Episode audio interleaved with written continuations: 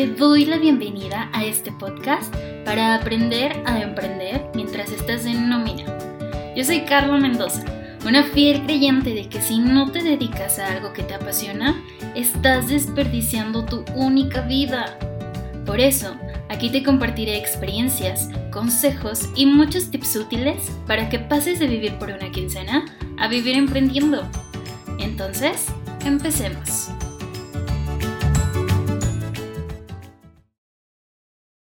Hola, bienvenido a este décimo episodio del podcast, en donde primero te quiero agradecer que estés de vuelta escuchándome y segundo me voy a meter de lleno al tema con esta pregunta. ¿Te has cuestionado alguna vez si le tienes o no miedo al éxito? La verdad es que es un miedo que difícilmente nos ponemos a analizar y es más, es un miedo que casi siempre descartamos, porque todos o la gran mayoría llegamos a pensar cosas como que, o sea, miedo al éxito, para nada, para nada me da miedo, es lo que más quiero alcanzar, me urge que me llegue, lo que me da miedo es el fracaso. Bueno, pero te voy a decir que el miedo al éxito existe realmente. Si me sigues en Instagram o en Facebook, Recordarás que hace unos días les compartí en historias un fragmento de un comentario que encontré en redes sociales en donde una persona decía que todas las personas exitosas tienen negocios relacionados con algo ilícito. O lavan dinero, o son narcotraficantes, o ya no me acuerdo qué otras cosas decía ese comentario.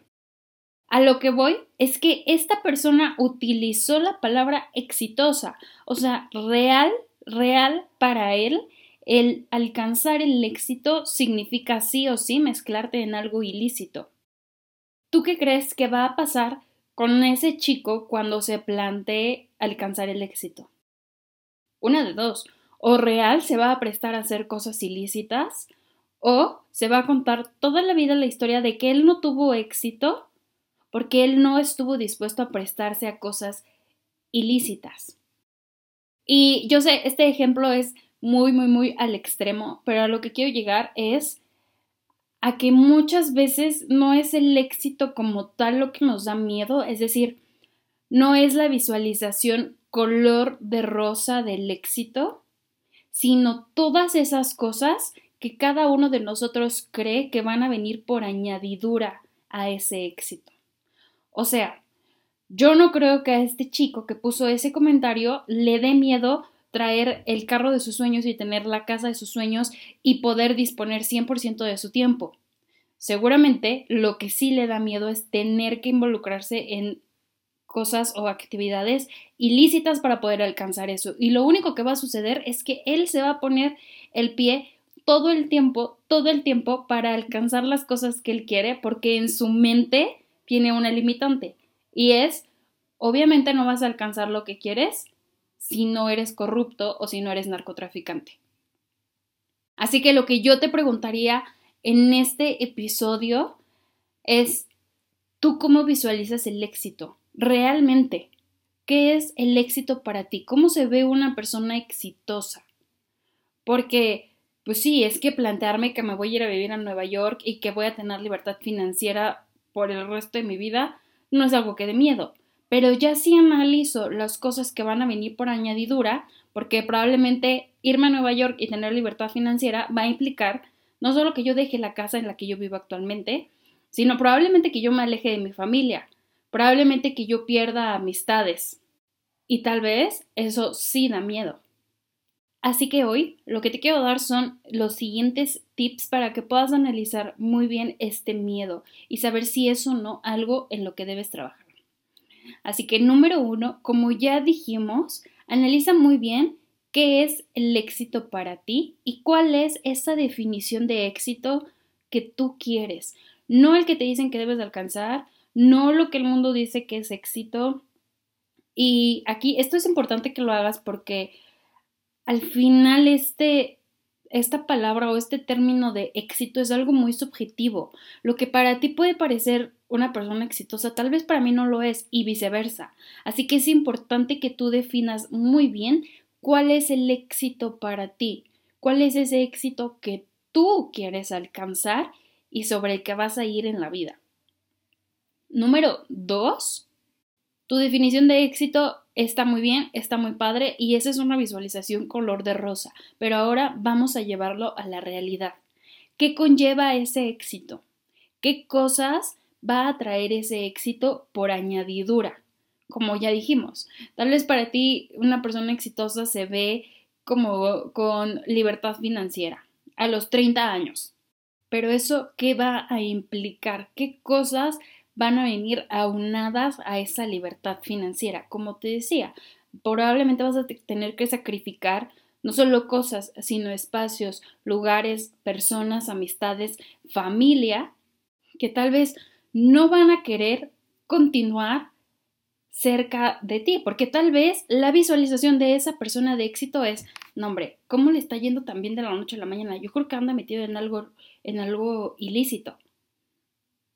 ¿A cuántos de nosotros no nos ha tocado escuchar eso? A mí me ha tocado escuchar eso. Es, o sea, hay mucha gente que todavía cree que el hecho de que a una persona le vaya bien no es normal. O sea, algo negativo está haciendo, algo ilegal está haciendo para que su negocio o para que a él le esté yendo bien, porque no es posible que le vaya bien solo porque sí, o sea, así que probablemente hay gente de esa que va a tener que salir de tu vida una vez que a ti el éxito te alcance y puede que esa pérdida de personas, de espacios, esa salida de la zona cómoda te dé miedo, porque la verdad es que sí da miedo y la verdad es que duele, pero en la zona cómoda definitivamente no hay crecimiento, no importa por dónde lo veas. Tip número 3. Analiza muy bien cuáles son las cosas que deberás soltar o que deberás dejar ir para hacerle espacio a que el éxito te llegue. Como ya dijimos, hay cosas que sí o sí van a venir por añadidura y que no nos encantan, pero hay que analizarlas, hay que aceptarlas y solamente de esta manera vamos a ser capaces de poder asimilarlas lo suficiente como para dejarlas ir y entender que pues sí, probablemente ese es un miedo que tenemos, pero las ganas de convertirnos en una persona exitosa de manera lícita, de manera legal, son mucho más grandes. Así que esos miedos pequeñitos se van a quedar subordinados y vamos a ser capaces de abrirle espacio a cosas nuevas y al éxito. Así que analiza muy bien esta parte y si te encuentras con que algo te está limitando en este sentido, empieza a soltar esas creencias, porque de no hacerlo puedes convertirte en tu enemigo número uno para alcanzar el éxito en serio.